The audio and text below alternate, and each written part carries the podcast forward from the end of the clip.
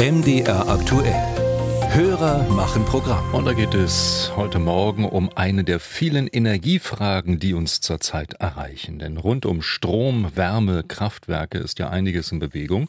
Doris Hübner aus der Nähe von Freiberg hat sich bei uns gemeldet und sich an ihren Physikunterricht erinnert. In der Schule haben wir den Energieerhaltungssatz gelernt. Der besagt, dass Energie weder erzeugt noch vernichtet, nur umgewandelt werden kann.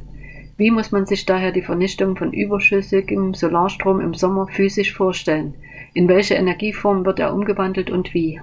Der Energieerhaltungssatz, ja, irgendwas war doch dort. Sophia Spiropoulos hat sich damit beschäftigt. Vorsicht.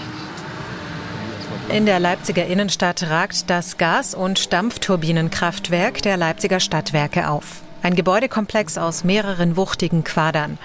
In einem davon brummt eine Turbine, die fast bis an die Decke reicht und Strom produziert sowie Wärme fürs Fernwärmenetz. Daneben steht Christoph Jansen und erklärt. Das ist, wie gesagt, schon aus, aus den 90ern, aber immer noch eigentlich so gesehen modernes Kraftwerk, aber ein fossil befeuertes Kraftwerk mit Erdgas. Und vom Erdgas sowie von allen anderen fossilen Energieträgern wollen die Stadtwerke bis 2038 wegkommen. Jansen ist Bereichsleiter Erzeugung und auch für die Projekte verantwortlich, die dazu führen sollen, dass dann nur noch grüner Strom produziert wird. Das heißt aber auch in der Konsequenz, dass wir mit zunehmendem Zubau an Windrädern, an Photovoltaik immer mehr Zeiten haben, wo wir einen Überschuss an Strom produzieren. Und dieser Strom muss ja irgendwo hin. Ähm, es gibt eine ganze Menge Überlegungen, was man damit anstellen kann. Und eine Möglichkeit ist halt auch mit Power to Heat gegeben, dass man ähm, Anlagen äh, installiert, in denen der Strom in Wärme umgewandelt wird und dann direkt hier ins Fernwärmenetz eingespeist wird.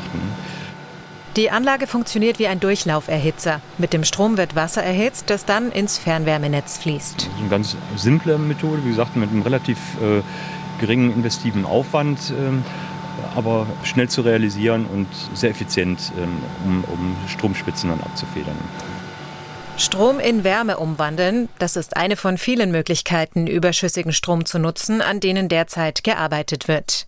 Bislang passiert aber meistens Folgendes, wenn die Gefahr besteht, dass zu viel Strom ins Netz kommt. In solchen Fällen werden dann eben Windkraftanlagen angehalten, vom Netz genommen oder eben auch Solaranlagen vom Netz genommen. Erklärt Christoph Kost, Wissenschaftler am Fraunhofer Institut für Solare Energiesysteme. Denn die Balance zwischen Stromangebot und Nachfrage muss ausgeglichen sein, bezogen auf Mitteleuropa. Überschüssiger Strom kann also auch an Nachbarländer abgegeben werden. Wird er dort auch nicht gebraucht, kann es stundenweise vorkommen, dass bis zu 20 Prozent der Windräder stillstehen, erklärt Kost. In Zukunft werden deshalb Technologien zum Speichern ein wichtiger Teil der Lösung sein. Wasserkraftwerke, Pumpspeicherkraftwerke. Ähm, inzwischen sind deutlich mehr Batterien auch installiert, sowohl in, in Gebäuden als auch im Stromnetz. Außerdem müssen wir die Nachfrage anpassen, sagt Kost. Zum Beispiel mit intelligenten Stromzählern, die feststellen können, wann besonders viel Strom zur Verfügung steht und genau dann zum Beispiel das angestöpselte Elektroauto in der Garage laden. Und es wird auch in Zukunft passieren, dass Windräder abgeschaltet werden, so der Wissenschaftler. Das sei auch nicht komplett sinnlos. Nicht für jede Kilowattstunde werde es Speicherplatz oder eine Nachfrage geben.